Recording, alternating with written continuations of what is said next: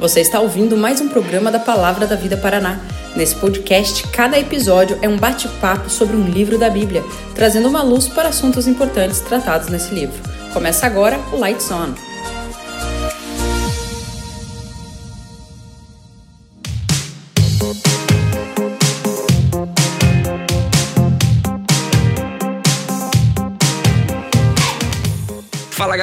Tudo bem? A gente está começando mais um podcast da Palavra da Vida, é isso mesmo.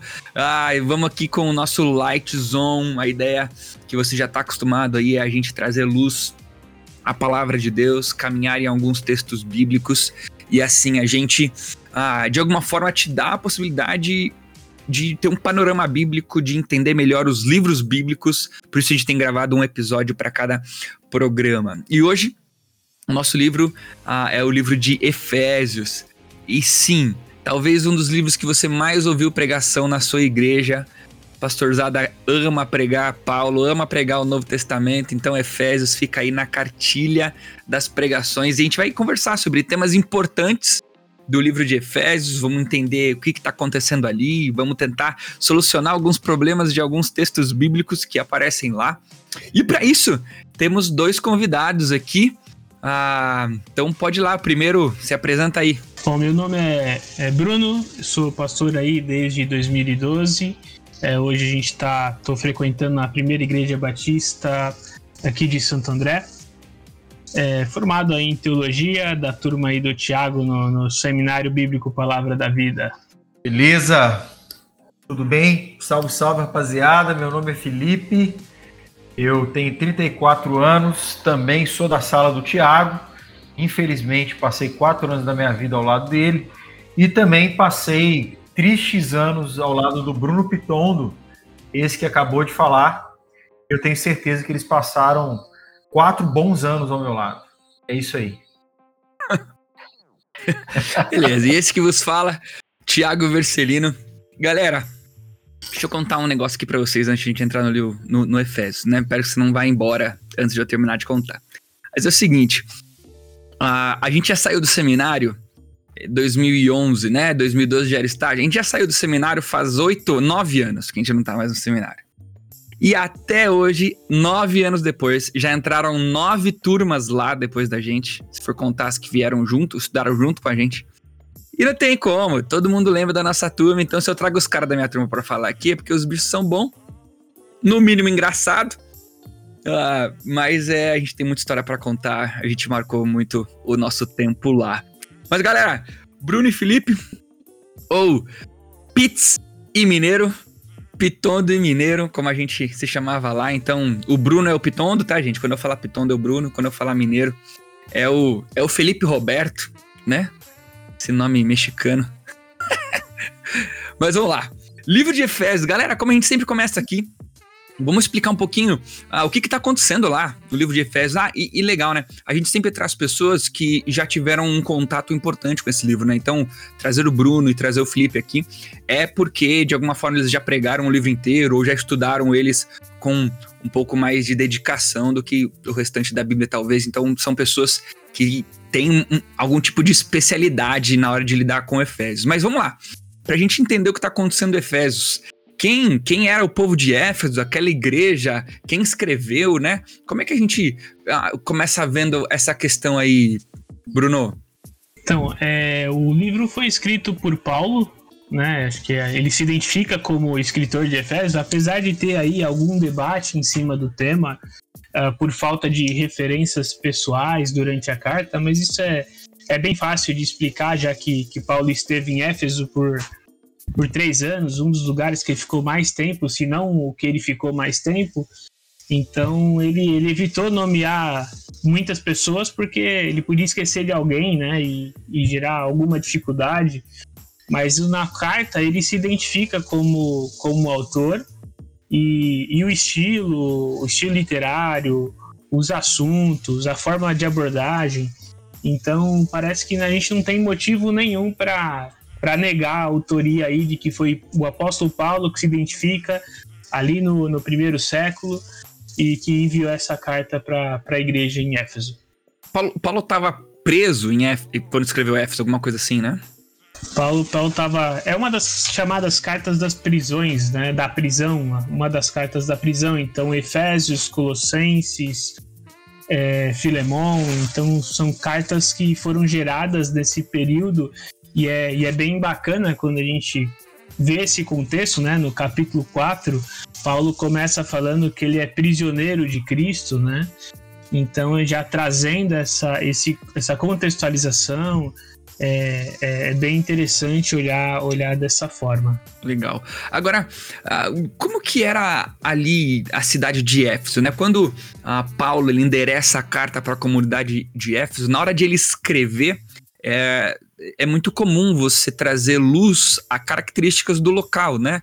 Então, por exemplo, você está é, vou brincar aqui, né? Você tá mandando, escrevendo para um cara que gosta muito de jogar um jogo de, da internet.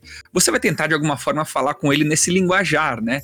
Então é importante a gente entender quem era a galera lá de Éfeso, né? quem eram os Efésios, uh, ah, para a gente entender o, o, tom, a maneira como Paulo escreveu, né? Bruno, ô Bruno, Felipe, fala aí.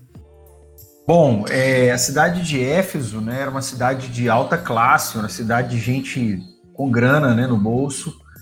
Era uma cidade de 250 mil habitantes, mais ou menos, né? Viajantes de, todo, de toda parte do Império Romano passavam por essa cidade, uma cidade extremamente estratégica. Tinha um porto lá, um imenso porto que facilitava as viagens, os comércios e, e, também tinha um sistema de rodovias já ali naquela época que possibilitava viagens e também comércio por toda a terra.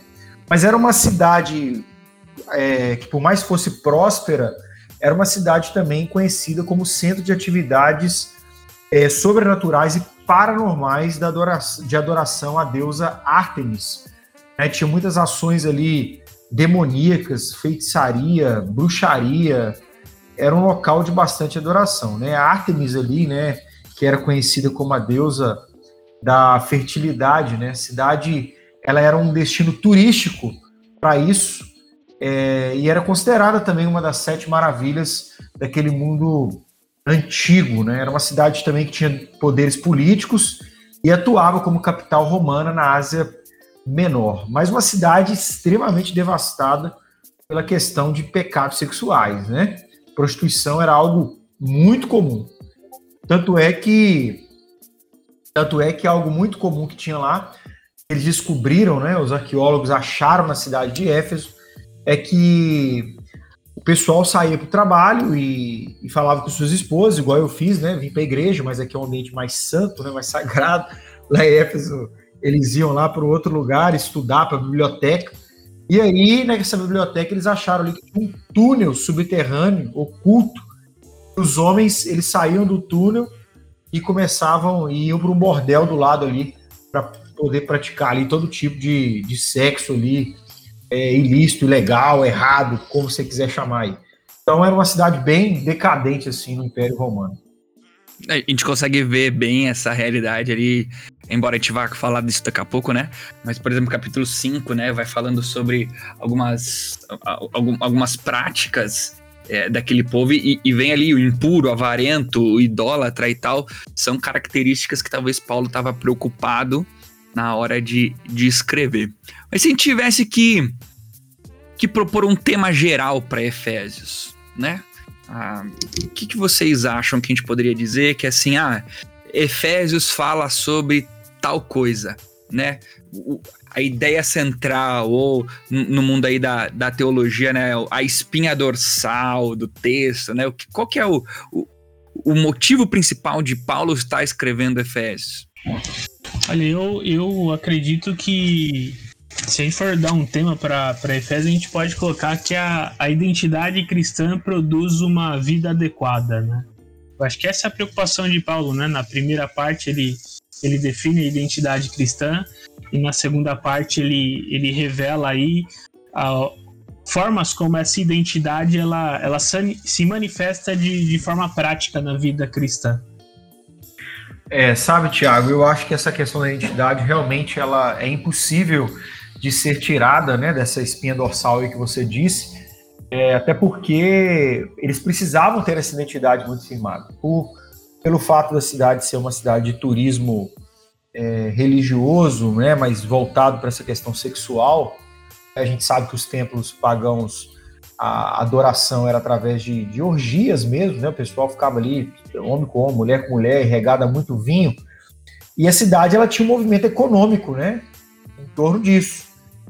Então, imagina, agora o cara sai do templo e se converte ao cristianismo, né, se torna seguidor de Jesus e tem que abandonar ali a vendinha do templo e vendia, sei lá, carne para ser sacrificada a ídolos, ou então ele vendia artefatos de pequenos deuses ali, né? É, é, deuses do lar, né? Que se tinha naquela época. E aí ele começa, vai ter que buscar outra fonte de renda. Então isso poderia gerar até uma crise econômica para a cidade de Éfeso. Eles precisavam de uma identidade formada e precisavam viver segundo essa identidade. Então isso, eu acho que é uma substituição assim, né? Da, dessa vida idólatra mesmo, né? que eles tinham. É, eles, eles, precisavam ficar marcados por outro tipo de, de referência, né? O, o que é. caracterizava é. eles não poderia mais ser uh, o fato de serem cidadãos romanos, cidadãos de Éfeso, né? Mas tô, tô comendo bola aí de coisa que a gente vai falar mais pra frente.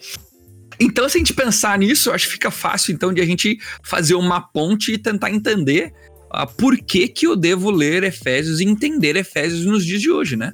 É, vou fazer uma sugestão aqui, vocês, vocês completam. Ler Efésios hoje é entender aquilo que nós somos, a nossa identidade. Né? Leio Efésios, a partir daquilo que Paulo escreveu para Éfeso, entender quem eu sou em Cristo Jesus. E a partir disso, mudar a minha maneira de viver por causa daquilo que eu sou em Cristo Jesus. Vocês acham que poderia destacar isso, a importância de, de, de estudar, estudar Efésios? Eu, eu acho muito bacana olhar para Efésios quando a gente pensa no contexto, né? Muitas vezes a gente fala assim, ah, ser, ser cristão ou, ou diferente antigamente era muito mais fácil, você tinha menos tentação, menos uh, dificuldades, né? E quando a gente olha uh, o contexto da cidade de Éfeso, a sexualidade, caráter, expectativa. Então a gente percebe que o grande desafio que, que Paulo traz é vivermos sim uma vida santa, uma vida cristã adequada, com base na, em quem nós somos.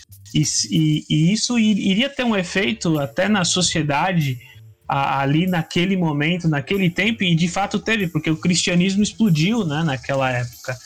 Então, eu acho que esse é o nosso desafio hoje também, no meio de uma sociedade corrompida, nós, com base na nossa identidade, sem abrirmos mãos de valores, nós podemos ter essa vida cristã adequada e que vai trazer aí boas influências aonde quer que estejamos.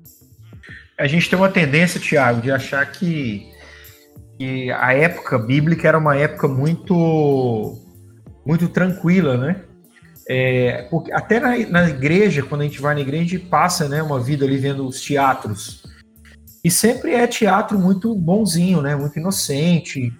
Todo mundo lá com aquelas roupinhas e, e tudo bonitinho. E é sempre coisa boa. Não tem, dificilmente tem um teatro que retrata um pecado, alguma coisa assim. E até todo mundo. Pra, dá pra fazer um teatro desse na igreja, né? todo mundo no teatro de criança queria ser Jesus, né? Mas aí é. a, tia, a tia vai fazer a divisão, ao invés de você ser Jesus, você vira o anjo, que você fica igual árvore do lado de Jesus. Ah, eu sou o anjo que apareceu pra... e ficava lá de anjo. Falo isso, isso, porque é um trauma na minha infância. Eu fui anjo. Quando eu era, tem foto é, de asinha é. de anjo e tudo mais, então. É, não, você foi bem, né? Só tem anjo, só tem Jesus, só tem. Melhor ser Maria, anjo do que demônio, né? Melhor. Aí é só pantomima, né? Que tem aquelas pantomimazinhas lá, tem uns demônios e tal. E normalmente põe uns demônios que o cara, sei lá, às vezes, sei lá, parece que vira demônio depois que faz o negócio. Então, assim, é, mas a gente não tem um relato brutal mesmo do que é a Bíblia, né? Porque não dá para ter. A cultura era muito suja, né?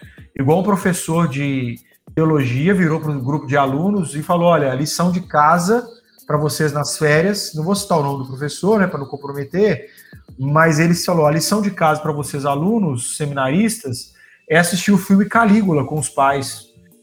E aí o idiota, né, do seminarista, chegou em casa e, e alugou o filme. e aí o pai perguntou, quem foi professor esse aí para assistir Calígula, né? Não assistam Calígula, né? É uma, é, não dá, não dá. Então, assim, mas o, o, o, cenário era esse do Calígula. Né? O, professor eu não sei, mas o aluno dá para desconfiar, né, Mineiro? não, é eu não, cara. Você é louco, velho. Não faz mineiro, um negócio desse. O Mineiro ia assistir Calígula sem indicação. Não, pesquisaria antes depois.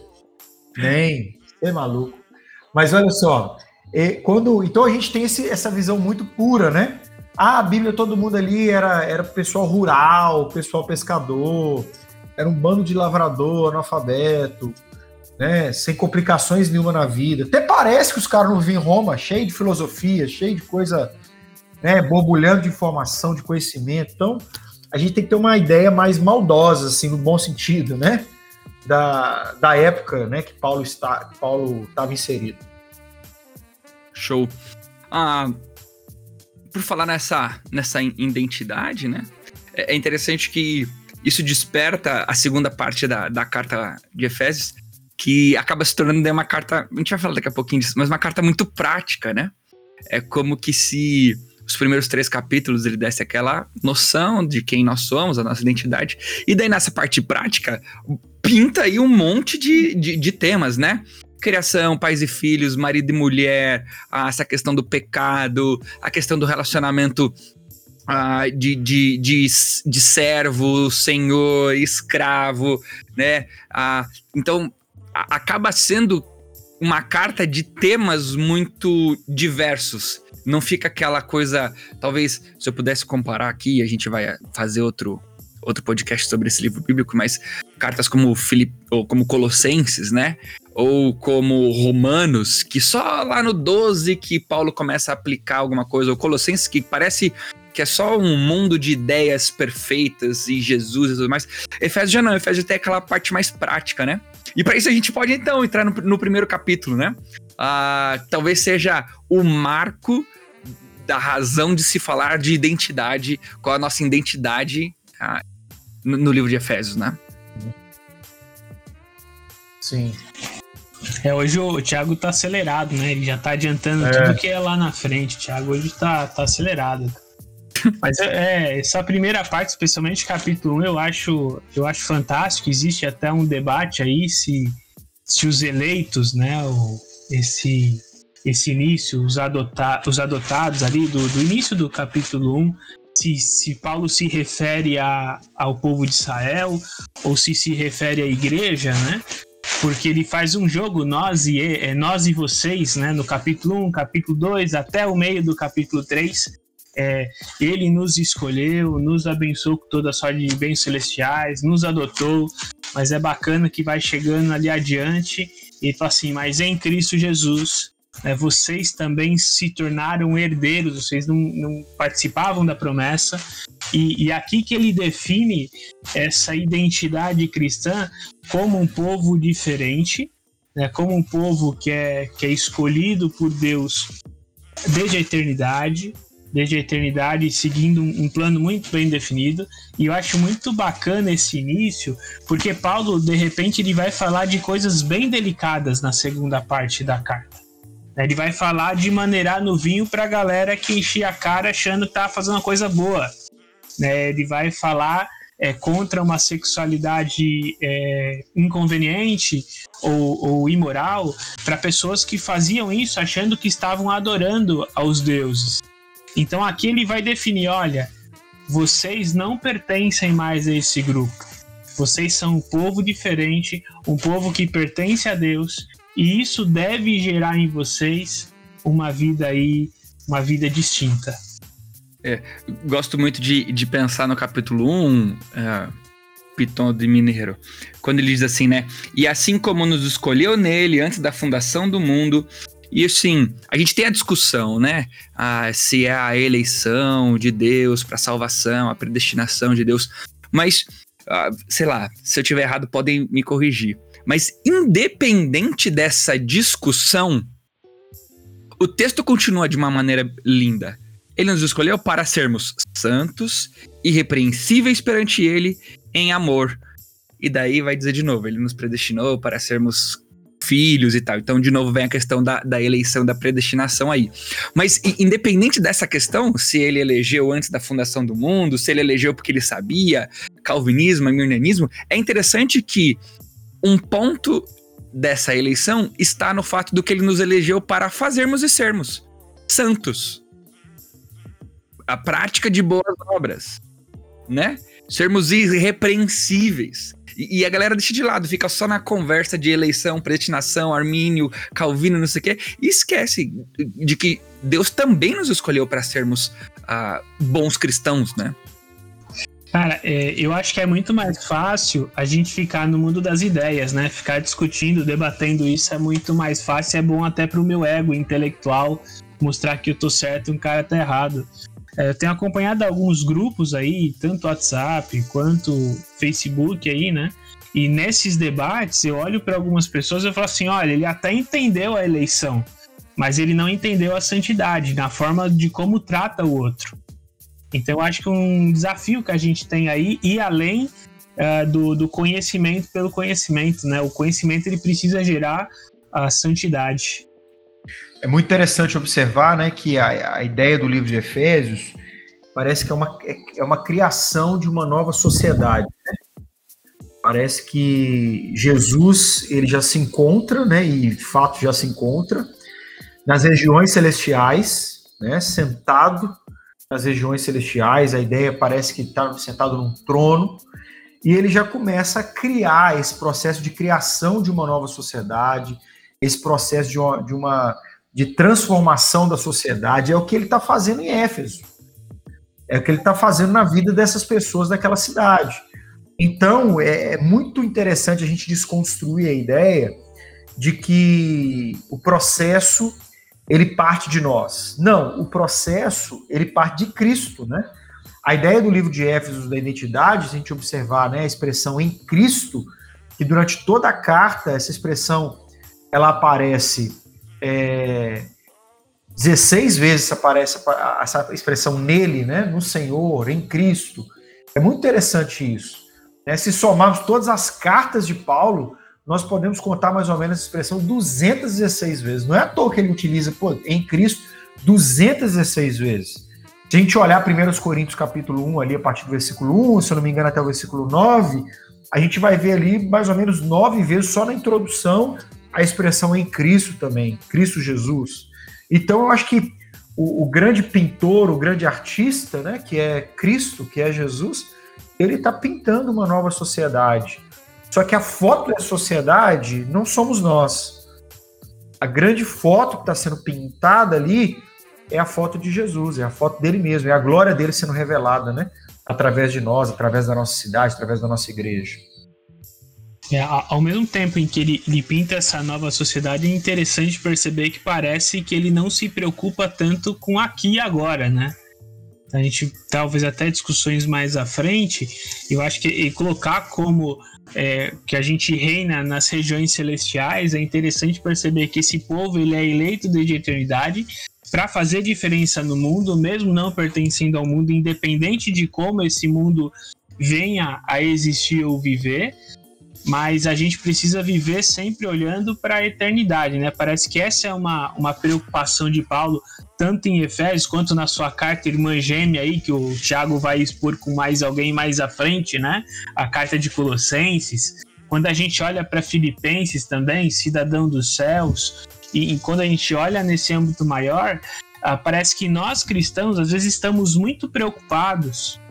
Não que a gente não deva ser uma nova criatura, nós devemos, mas muito preocupados com questões políticas agora, assim. Eu vejo uma galera uh, muito louca nesse sentido, e, e, me parece que, que os autores bíblicos eles olhavam muito mais para a eternidade, ainda que essa nova identidade gerasse frutos na realidade atual, não era a principal foco ou preocupação deles.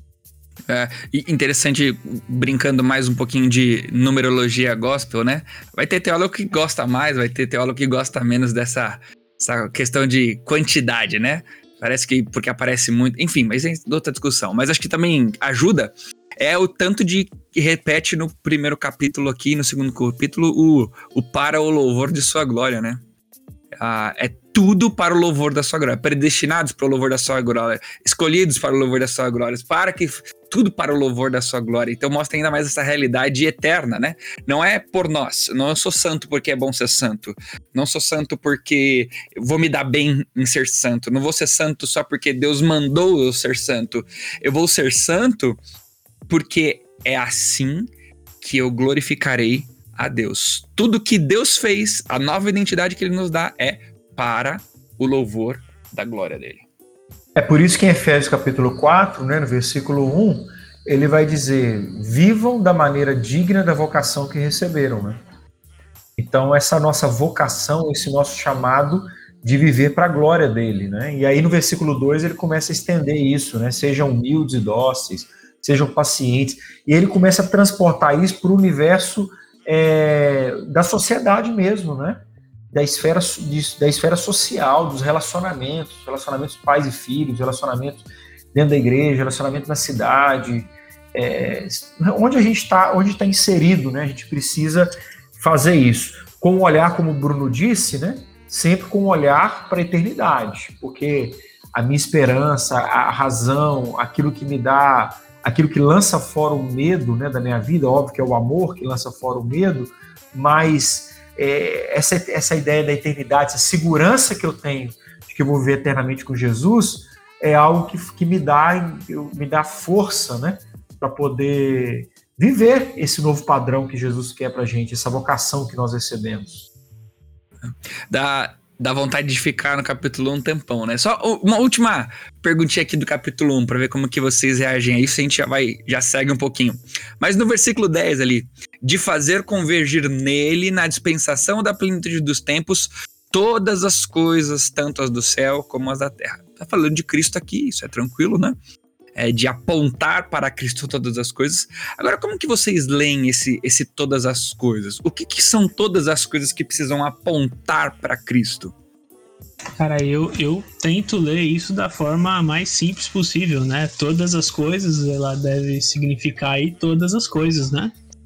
É, tanto é, aqui visíveis quanto invisíveis, eu acho que toda a história, talvez a, eu, eu olho para essa, essa ideia um pouquinho na percepção da, da história da salvação, né?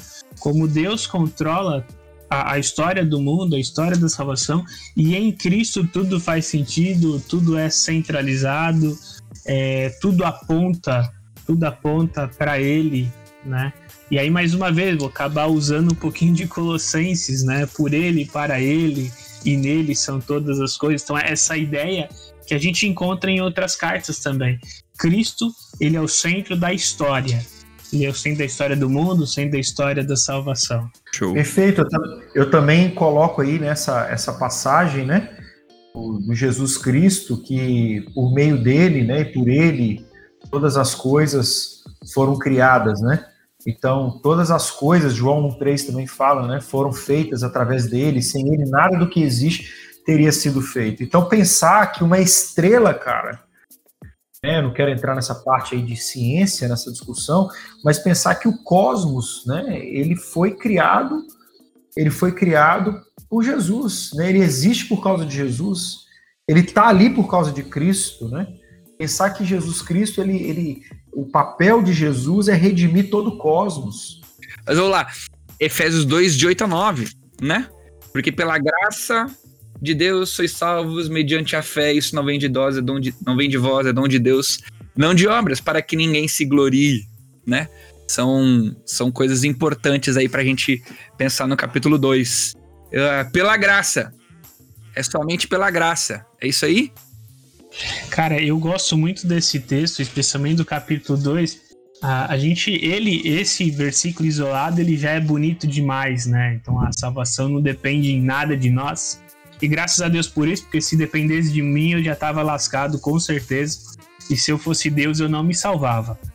Mas assim, quando a gente olha o início do capítulo 2, falando sobre dos dois povos se tornou um, não existe mais divisão, divisão racial, divisão social. né, e nós somos um em Cristo Jesus, é, é, bacana olhar, olha, independente da sua origem, independente de onde você vem, independente aí da, a, da sua cultura, Cristo Jesus, ele é o único meio de salvação. Parece que nesse sentido, a Jesus ele não é muito politicamente correto, né?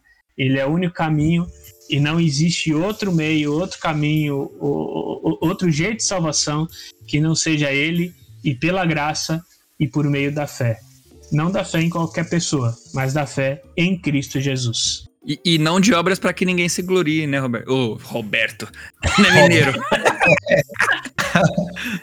Ai, cara. É que eu tô tendo aula é... do mestrado essa semana e daí o meu professor chama Roberto Silvato.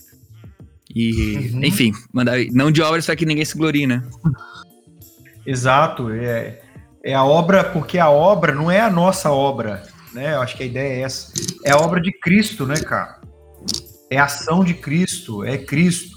E não aquilo que eu faço ou deixei de fazer, mas é aquilo que Cristo fez por mim na cruz, né? É obra de Deus em nossas vidas. Então a gente tem que ter essa plena consciência aí. E às vezes isso se aplica, né? Talvez aquela a gente faz aquela oração, né? Crendo que essa oração vai converter a pessoa. Né? Então, a gente tem aquela ideia de que, não, cara, a nossa oração não vai converter ninguém. A nossa oração não vai dar, nos vai dar percepções, nos vai dar sensibilidade, né? Para o que está acontecendo ao nosso redor, vai mudar a nossa vida, vai mudar o nosso coração. Mas quem faz toda essa mudança, essa obra, é o próprio Cristo Jesus né, pela graça e não, não por aquilo que a gente está fazendo. Então, a gente tem que ter essa, essa convicção plena disso, que eu acho que é muito importante. Show. Ah, capítulo 2. Ah, uma coisa legal de, de lembrar é ah, o fato de que ah, a gente deixa de lado o, cap, o versículo 10, né? A gente acaba deixando de lado o versículo 10. É, ele nos salvou, isso não vem da gente, é dom dele, ah, pois nós somos feitura deles, criados em Cristo Jesus, para a prática de boas obras, né? Então, o objetivo da nossa salvação é a prática das boas obras.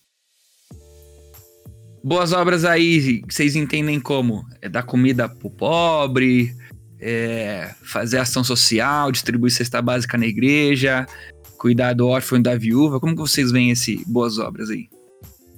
Uhum. Bom, eu vejo ô, boas ô, obras ô, aqui. Pode falar, Thiago. Não, pode ir, manda ver. Ah, não, eu vejo boas obras aqui para fazermos boas obras, porque assim, a boa obra começou na nossa vida, não foi isso? Jesus começou a boa obra em nós. Foi ele que fez a obra em nós e ele está fazendo ainda a obra dele em nós. nós estamos numa construção, né, na santificação. É um processo. Então eu acredito que fazemos boas obras envolve a vida de outras pessoas também. Então, é essa boa obra que começou a nossa vida, a gente vai levar isso na vida do outro. Agora, de, de que jeito que a gente vai levar? Aí, cara, é, são milhões de formas, né? Mas eu preciso construir Jesus na vida do outro, eu preciso ser instrumento disso. Eu vou confrontar, eu vou. Às vezes eu vou ter que alimentar, às vezes eu vou ter que agasalhar, às vezes eu vou ter que é, andar junto com a pessoa, vou ter que perdoar, então eu vou ter que fazer diversas coisas para que essa boa obra também seja construída na vida do outro. Então é uma construção que está acontecendo aqui, né? É, eu penso muito nisso na questão da obra. A obra somos nós. A gente está construindo templo, a gente está construindo tijolo aqui para deixar um templo gigantesco. Não, a gente está construindo pessoas, santuários vivos, né, de Deus. Eu, eu, eu gosto muito daquela é, frase meio jargão, né? A diferença é salvação, a obra na, na vida do crente, ela é causa ou consequência, né? Ela não é causa. Salvação depende da obra de Jesus, mas ela é consequência. Alguém que foi alcançado, ele tem por consequência as boas obras. A, a minha percepção de boas obras em Efésios, aqui especificamente, acho que ela é um pouquinho diferente da, da do Mineiro, um pouco diferente, talvez, da maioria, então provavelmente eu estou errado, mas é assim, eu, eu acho que eu acho que Paulo ele, ele já está introduzindo temas que ele vai tratar lá na frente. Então, olha, a identidade ela não serve por qualquer razão, mas é, é, é ela, ela vai gerar boas obras para a glória de Deus. E depois ele vai, vai explicar o que são essas boas obras. A vida em santidade individual no capítulo 4. Né, ser comedido no vinho, não ter uma sexualidade imoral. E aí ele dá uma lista: não mentir, não roubar. E aí vai a lista grande ali no capítulo 4 a, a, uma vida em sociedade santa no capítulo 5, na relação com os filhos, na relação com os pais, na relação com os mestres, no caso dos escravos, na relação com os próprios escravos, aqueles que são senhores, né? E então e depois por último ainda a, boa, a obra no sentido de ser um, um, um, cidadão no meio da batalha espiritual. Então me parece que essas boas obras já são uma introdução a, a, a, temas que ele vai que ele vai gerar. Olha, é, você vai gerar boas obras. Que boas obras são essas? E aí ele vai explanar na segunda parte da carta, que é uma parte mais prática. Show. É, só para não se delongar, eu também tenho uma compreensão de que boas obras ah, não é, é engloba, não é só a, a questão social, o fazer o bem mútuo a seres humanos. Eu acho que engloba fazer isso, cuidar do órfão da viúva, mas que também boas obras têm a ver com o caráter cristão. Como eu devo viver como cristão também é uma, é uma, uma boa obra. E aí, querem levantar alguma coisinha aí do capítulo 2 ainda? Podemos caminhar? Vamos seguir? Então, então bora lá. Ah, capítulo 3 ali, gente. Ele vai, ele vai começar a, a falar um pouquinho da, da vocação. Ele, ele tá terminando o assunto de identidade, né?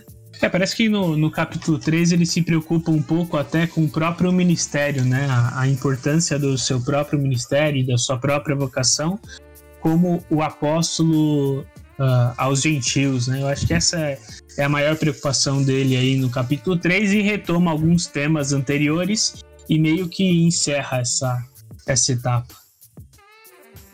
E a gente vai fazer a, a ligação, né? A gente já citou algumas vezes, talvez uh, para quem é um amante de Efésios possa significar um dos textos mais importantes do, do livro de Efésios, que é o capítulo 4, versículo 1, né? Que é a hora que ele liga a nossa identidade, quem nós somos, ao que. Então, ó, já que vocês são assim, né? Então, eu gosto muito desse versículo por causa da, da palavrinha aqui que ele, que ele usa, né? Uh, o andar de modo digno era uma, uma palavrinha que é, é, era para usada de em uma balança, né? Aquele símbolo da justiça, né? A balança que mede a, a, justiça e tudo mais. Era como que se eu fosse naquela época dizer o seguinte: vou na feira, uh, e daí eu digo assim, ó, me vê um quilo de batata. Então, do lado da balança, fica o quilo, o que significa um quilo. Do outro lado da balança, ele vai colocando batata. Quando as duas balanças elas atingem o mesmo nível, significa que tem um quilo de batata do outro lado da balança. A linguagem que Paulo usa era essa. Vivam de modo digno da vocação para que fostes amados. Então, do um lado da balança está a identidade de quem é filho de Deus. Do outro lado da balança, o nosso modo de viver tem que estar equiparado. É o que Paulo diz. Olha, o jeito de viver e como vocês têm que viver, ou quem vocês são e o jeito de viver tem que estar igual.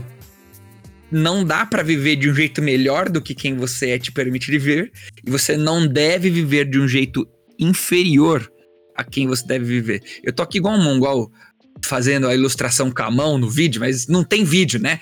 Mas imagina que eu tô o tempo todo fazendo o sinal da balança aqui, o Felipe e o Bruno me vendo fazer esse é, sinal de balança aqui. Mas é, acho que essa é a importância do começo do capítulo 4, né? É, essa palavra, né, é, é, de modo digno, né? É, essa palavra também vocação, né? Vocação que fosse chamados, a vocação que vocês receberam, né? Do próprio Deus, essa palavra vocação, né, que é o substantivo de klesis, que é derivado de kalel, né, que é chamar, é parte também da palavra eclesia, né, que é a palavra igreja, né? Então olha como essas coisas elas estão interligadas, né? É, no, no grego, né, a palavra parakalel, chamar ao lado, né? É, e um verbo também pode ser traduzido para exortar, admoestar, consolar. Então Deus nos chamou para uma vida de, de, de, de, com uma vocação, né? Uma vocação de, de, de chamar para, de, de fazer parte, de, de, de se envolver com isso, de fazer parte, né? Hoje eu tenho falado muito aqui na igreja sobre essa ideia da igreja mesmo, né? Da importância de ser igreja. A gente está num mundo de pandemia, de, de relacionamentos é, virtuais, né? Forçados a isso, a isso ainda mais, o que não é ruim, tem muita coisa boa com isso, mas nós temos uma vocação, uma vocação de, de, de estar perto, uma vocação de chamar para o lado, né? pode ser feito através de uma chamada de vídeo, pode ser feito dessa discussão que a gente está tendo aqui agora do livro de Efésios de uma forma virtual, né? Que vai chegar e ter o ouvido de uma rapaziada, mas nós temos essa, essa vocação de falar dessas verdades de Deus, de falar de Deus, de chamar as pessoas para perto de Deus. A gente não pode deixar isso passar de maneira nenhuma, né? E precisamos fazer isso com, de, de uma forma verdadeira, né? Uma forma é, valiosa, de modo digno, né? não de uma forma falsa, fingida, mentirosa, mas seja de uma forma verdadeira, na verdade, né? Verdadeiro não no sentido de falar o que vem na minha cabeça, mas de estar pautado na verdade, na palavra de Deus. Uh, vocês comentaram, hora que a gente estava se preparando, né? É, na verdade, faz tempo que a gente se preparou para esse podcast aqui. Mas de uma questão dessa construção do 4, 5 e 6, como partindo do individual para o coletivo. Tô enganado? Vocês comentaram um negócio assim, né?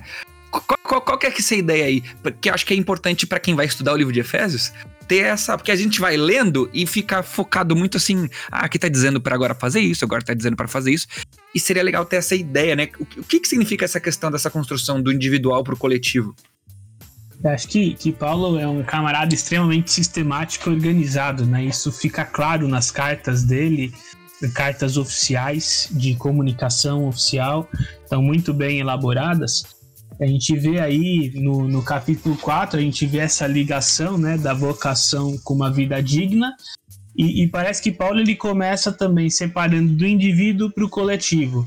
No início do capítulo 4, ele começa a falar a respeito da vida de santidade, mas uma vida eh, com itens mais individuais, né? Você não deve mentir, é, você não deve roubar, você, é, você não deve é, se entregar à imoralidade. Então, ele descreve uma série de itens ali no capítulo 4 uh, que parecem se referir mais à, à vida individual, enquanto no capítulo 5 parece que a preocupação dele é uma preocupação mais enquanto povo, enquanto sociedade ou enquanto coletivo, porque nós não estamos sozinhos no mundo e, e, e como que essa vida em santidade ela iria refletir ali no, na sociedade. Né? Então ele vai falar da relação de pais com filhos, então ele já não está mais tão preocupado com o indivíduo em si, mas ele pega as categorizações. Então, olha, o, os filhos precisam ah, respeitar os pais, os pais não devem ir aos filhos. A, a relação ah, marido-esposa, né? então a esposa deve ser submissa ao marido, enquanto o marido deve amar a esposa à semelhança de como Cristo amou a igreja. Né? A, a relação de escravos e senhores. Então, o senhor não deve maltratar o seu escravo, especialmente se ele for um irmão em Cristo, deve respeitá-lo. E o, o, o, o, escravo também não deve tratar uh, menos ou com menos temor o seu senhor, mesmo se ele for cristão. Então, ele precisa ser submisso ao seu senhor. Então, a gente vê essas relações uh, mais coletivas já no capítulo 5. Show. Temos, temos um, um, parágrafo famoso, né? Do capítulo 4 aí, que é o 4.22, no sentido quanto ao trato do passado, vos despojeis do velho homem que se corrompe segundo as concupiscências do engano, e vos renoveis no espírito do vosso entendimento, e vos revistais do novo homem, criado segundo Deus, na justiça retidão procedente da verdade, né? Ah, aquela ideia de. Ah, gosto muito desse texto por causa da linguagem, né? Pô, Paulo é inteligente, mas esse Pitondo acabou de, de reforçar aí, como o Paulo é um estrategista, né, na hora de escrever e tal, ele fez isso aqui, por exemplo, uh, que você uh, se despojeis do velho homem, então tira a roupa velha, uma linguagem só de roupa, né? Você tira a roupa velha, Aí você se renova, você compra a roupa nova, então você joga fora quem você era. Você compra em Cristo Jesus a sua roupa nova, né? Ele, ele dando uma resumida, parece que na carta de Efésios. E daí você se revista do novo homem. Você tira a roupa velha, você compra a roupa nova em Cristo Jesus e você veste essa roupa nova, né? Joga para trás fora o seu passado. Ele fez novo. Agora em Jesus, você sabe quem você é. Capítulos 1, 2 e 3. E agora veste a roupa nova. Olha o capítulo 4, 5 e 6. Santidade. E, e ele já segue na lista, né? Uh, o, o Pitondo tá com aquela boquinha na câmera de quer falar, né? Já, e, e ele já segue na lista, né? Ah, então, deixa mentira, falar a verdade, iráveis, mas não pequeis, aquele que furtava não furta mais, ah, trabalha com as suas próprias mãos, que não sai da vossa boca nenhuma palavra torpe, não entristeçais o Espírito Santo, é, joga fora a amargura, cólera, ira, gritaria, blasfêmias, e ele vai jogando um monte de coisa que significa estar com essa roupa nova, né? Essa renovação da mente, né? Traz essa ideia aí de, de, de mudança de mente para poder experimentar qual é a, a boa, perfeita e agradável é, vontade de Deus. Então, eu acredito que, que esse processo de substituição mesmo, né, de mudança daquilo que você tinha e agora você vai mudar para fazer. Por isso que isso gera crise, né, cara? Imagina a cidade de Éfeso, os caras com aquele comportamento, aquele estilo de vida, e agora os caras têm que mudar para ter uma vida de santidade no meio de uma, de uma cidade totalmente imoral. Cara, uma loucura, né, mano? Uma, uma mudança, assim, cultural. Uma mudança cultural, cara. Eu acho que era muito pior do que é aqui hoje, nos nossos dias, né? Tem problemas imorais, muita imoralidade. Mas lá, cara, imagina um culto que era uma orgia. Isso é louco. Tem noção do que é isso, né? Então, o cara mudar essa cultura era algo muito forte, né? Era quase tirar, era quase que tirar uma roupa. Cara, só um parênteses assim, né? Aconteceu na minha vida quando eu, eu tomei uma decisão com Cristo e tal, né? Eu lembro que eu tinha várias roupas assim, cara. Falar isso não tem, talvez não tenha nada a ver aí, mas só para é uma coisa que eu vivi, né? Eu não faria isso de novo, nem falo para ninguém fazer. Mas eu tinha várias roupas assim que eu gastava muito dinheiro com roupa e tal. E aquelas roupas significavam um monte de coisa, né? Significavam conquistar, significavam beleza, e a beleza pode comprar coisas, e você pode conquistar pessoas e tal. E eu gastava muito dinheiro com isso, investia nisso. E quando eu encontrei Cristo, cara, uma coisa assim que eu falei, nossa, eu preciso mudar isso, não preciso ficar me apegando mais à roupa e tal. E eu lembro, cara, que eu peguei minhas blusas lá, um monte de blusa cara, velho, e queimei tudo, mano. Fiz uma fogueira na porta de casa e queimei tudo, mano. Hoje eu olho para trás e falo, velho, aquelas roupas, mano, que eu queimei, tô precisando delas agora. Mas assim, na época, mano, eu tinha sei lá, eu tinha 30, brincadeira, eu tinha 17, 18 anos naquela época. Cara, como que aquilo foi significante mesmo que você falou, cara, de ter que queimar, sabe, aquela roupa, aquela coisa assim que, que era que me marcava e tipo deixar aquele fogo ali, né? Você bem pentecostal, né? Aquele fogo purificador do Espírito Santo, tal, no coração e eliminar o pecado da minha vida. E foi muito marcante isso na minha vida. Eu acho que tem um pouco a ver com esse versículo aí também. Você que tá ouvindo o podcast, se quiser fazer o que o Mineiro fez, faça o seguinte: ao invés de botar fogo, dá pra alguém na, dá pra alguém na rua, né? Pode não significar mais nada para você, então dá no bazar da igreja para levantar um dinheiro para missões. Entendeu? Isso aí, queimar, cara. não. Pode Queima fazer não, a mesma é... coisa, só não precisa queimar. Não siga meu exemplo aí de, de queimar roupa. Doa as roupas, tá? Acho que um outro destaque aí no capítulo 4, que acho que a gente também não pode perder a atenção, especialmente hoje em dia, né? É o início dele que fala a respeito da unidade e no vínculo da paz. Eu, eu brinco aí que você juntar judeu e gentil na igreja era brincadeira de criança. Eu quero ver você juntar hoje é cristão de esquerda com cristão de direita, né?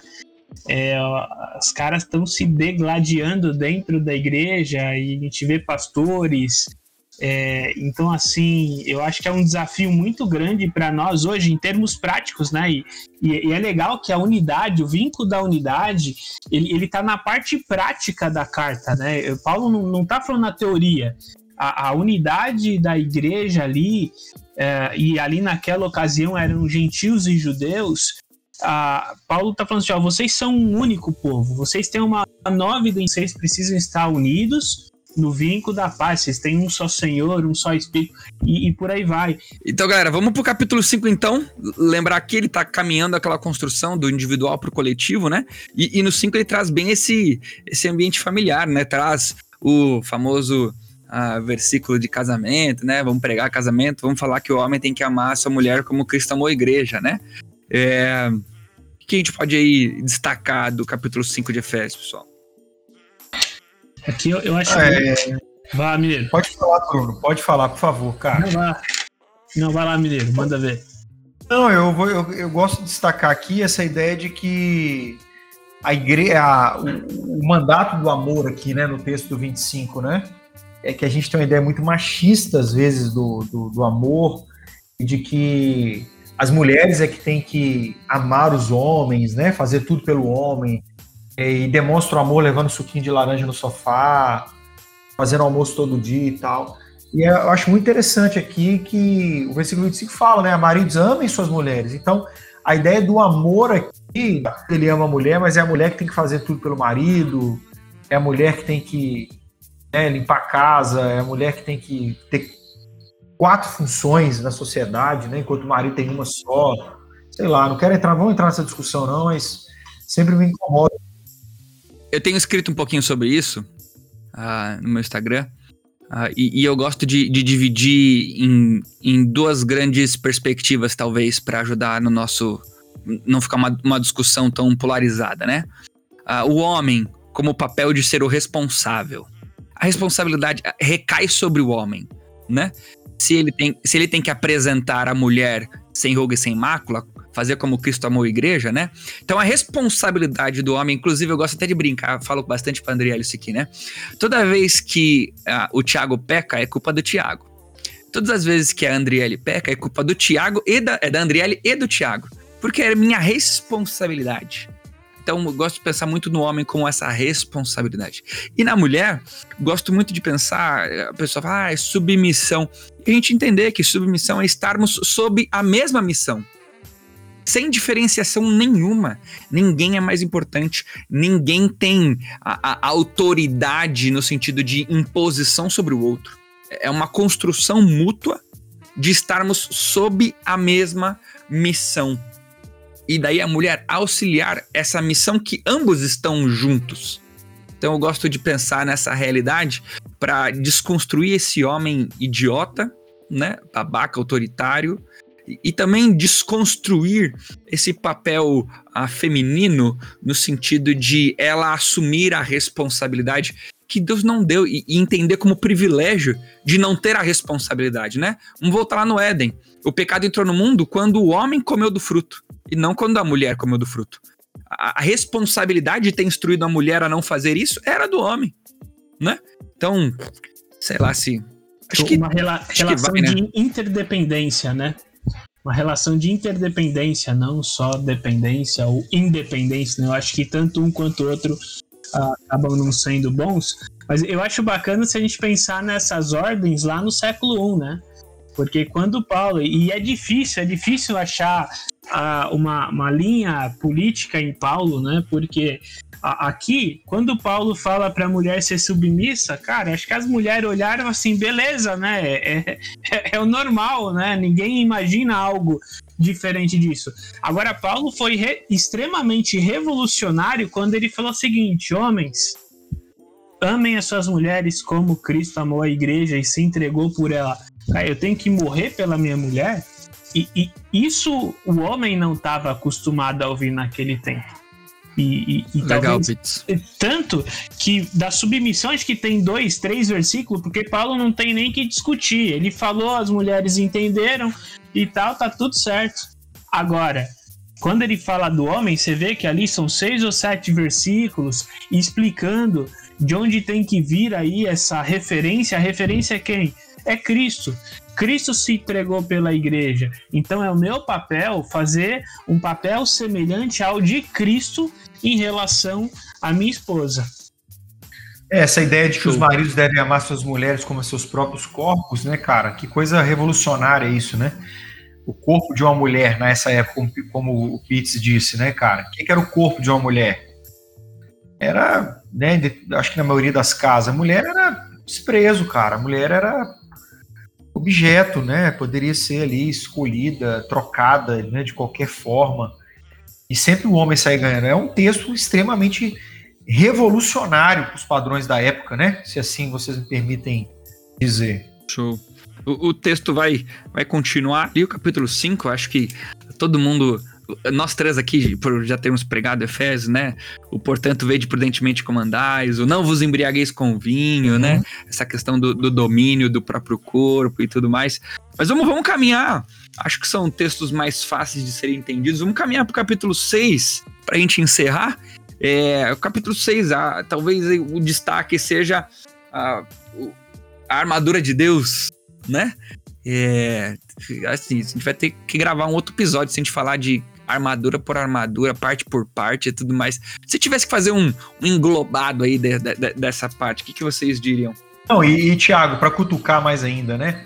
A gente tem a parte da, da armadura, mas se você para pensar, além da armadura, você tem essa parte aí dos escravos, né? Sejam submissos, obedeçam seus senhores terrenos, né? Coisa polêmica também isso daí, de que né? Como a gente poderia lidar com isso, né, Bruno Pitondo? Agora eu que vou jogar, né? A pergunta, eu vou sair fora disso aí. Paulo, Paulo ele, ele foi progressista em relação às mulheres lá, falando para os homens morrer por elas, e agora ele foi conservador, falando: olha, escravo, não chuta o balde, respeita, respeita.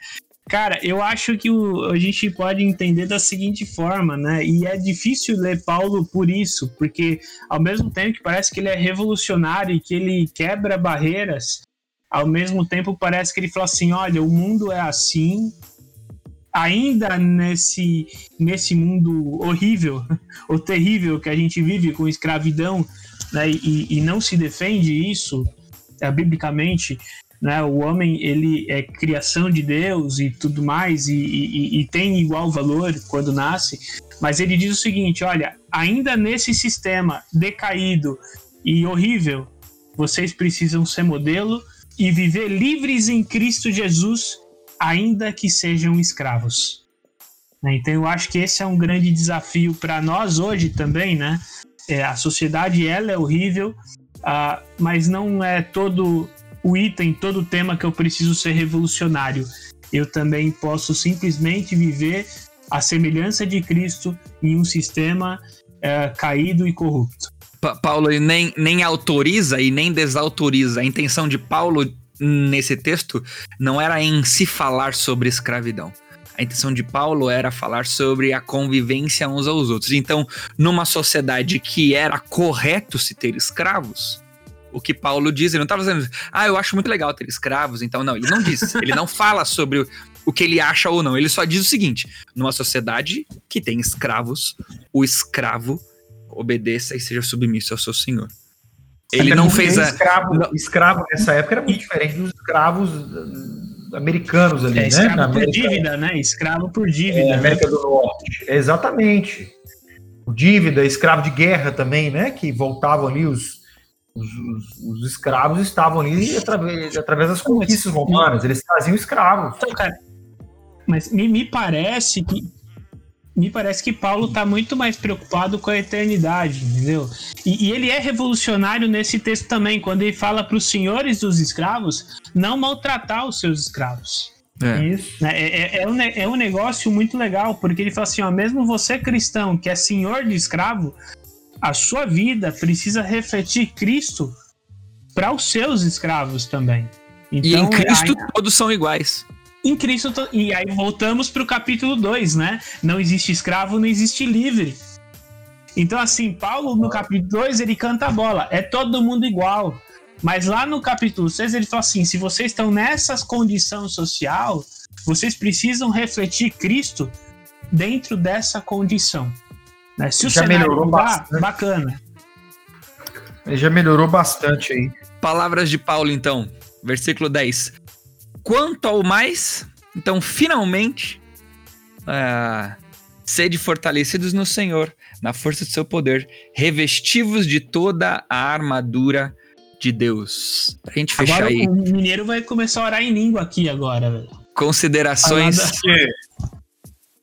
Considerações finais. De Deus, pente, pentecostal aí, cara. Não, mineiro não é, fala línguas por causa do é seguinte. Verdade, a, carta que mineiro, a carta que o mineiro, a carta que o mineiro mais gosta é 1 Coríntios. E já estudou tanto é ela que ele já aprendeu como é que funciona. Então. Verdade, cara. Mas vamos lá. Eu estudei tanto ela, eu parei de falar em línguas. Eu falava, depois estudei ela, eu parei. Olha só. Olha só, deixa eu falar com vocês o seguinte. Cara, é, esse negócio é louco, Bruno, porque assim, pentecostalizar essa ideia da, da armadura, né, cara? De Deus, né? Falando, ah, cara, vem essa armadura e vai pra batalha espiritual contra Satanás, seus anjos e tal, e tal, e tal, né? Mas a ideia aqui é muito mais um resumo de tudo que foi falado e de, cara, você quer lutar grande batalha, vista a armadura de Deus, a armadura espiritual de Deus e vá falar de forma doce, vai mudar o seu jeito de tratar o seu escravo, né? No caso de, da época de Paulo, vai colocar o padrão divino no seu casamento. Essa é a batalha. Né? Vai é, é, ter um ambiente de paz na sua casa, seus relacionamentos. Pare de falar alto, comece a falar mais de forma branda. Então é, a batalha está nessas coisas, né? Batalha do relacionamento saudável, a batalha de, de, de santificação, a batalha de de uma mudança, de que eu tenho um padrão agora, um padrão de Cristo. Então, essa é a, é a grande batalha que a gente deve lutar, né? Eu, eu acho bem bacana uh, duas, dois itens aí, né? Voltando um pouquinho de questões introdutórias, né? A armadura de Deus só aparece em Efésios e era a cidade que era uma cidade mais sobrenaturalista, né? Então parece que essa era uma necessidade daqueles cristãos. Assim como o selo do Espírito também só aparece em Efésios, a terminologia selo do Espírito, porque era uma cidade portuária. Então, uma linguagem que as pessoas entendiam. Mas quando a gente pensa especificamente essa parte de batalha espiritual, eu já vi gente que fala assim, cara, eu acordo de manhã e eu abro a Bíblia, eu oro para Deus me colocar cada peça da, da armadura do Espírito, né? Só falta fazer o sinal da cruz e trabalhar, né? Mas, cara, eu acho que nessa linha mesmo, o, que, que a gente precisa entender que tá coberto com a armadura do Espírito é o quê? Capacete da salvação. Cara, eu tenho convicção da minha salvação. E, eu sei quem eu sou em Cristo Jesus. Né? A, a fé, pô, eu, eu confio em Cristo, eu confio em Deus. Né? Os pés que avançam para compartilhar o Evangelho, quando eu tenho oportunidade, eu falo do Evangelho, a coraça da justiça. Meu, eu, eu sou justo, eu sou honesto. É, e isso me protege também. Entendeu? A espada do espírito, eu conheço a escritura e eu vou me defender com ela. Então não é uma reza, uma cartilha que eu vou ter que rezar e para eu estar tá protegido dos seres espirituais. Não. A minha vida né, e, e, são temas que foram desenvolvidos em toda a carta, né? Parece que Paulo usa um artifício de resumir tudo e falar assim: olha, vivam dessa forma digna. E, e, batalhem a vida espiritual em uma sociedade caída, grande e rica que vocês vivem e, e que é sobrenaturalista, e vocês vão vencer. E aí depois ele até termina, eu acho até mais fantástico do que tudo da carta, é o final quando Paulo fala para que os efésios também intercedam por ele. É bacana perceber isso, Paulo preso, falando assim, ó, vocês que me conhecem, revistam-se da armadura de Deus, é, batalhem a, a batalha da fé e também intercedam por mim, para que eu tenha sabedoria no falar, para que eu não tenha medo, para que eu pregue o evangelho também na cadeia. Show. Show, uhum, pessoal, vamos bom. fechar? Show, cara, Galera, eu, eu, eu tranquilo. Galera, obrigado, obrigado por ouvir a gente. Bruno, obrigado. Felipe, obrigado. Valeu, valeu. É muito junto. bom. Continua, continue ouvindo a gente. Cada vez mais vão sair novos episódios, novos livros bíblicos. Se você tem dúvidas, comentários, ah, vai lá na nossa página. Ah, fala assim, eu queria perguntar pro Mineiro, queria perguntar pro, pro Bruno, alguma coisa que você não entendeu aqui, ou para mim, pode mandar lá, a gente conversa junto. E é isso aí, mais um Latizon. Valeu? Perfeito, valeu. Valeu!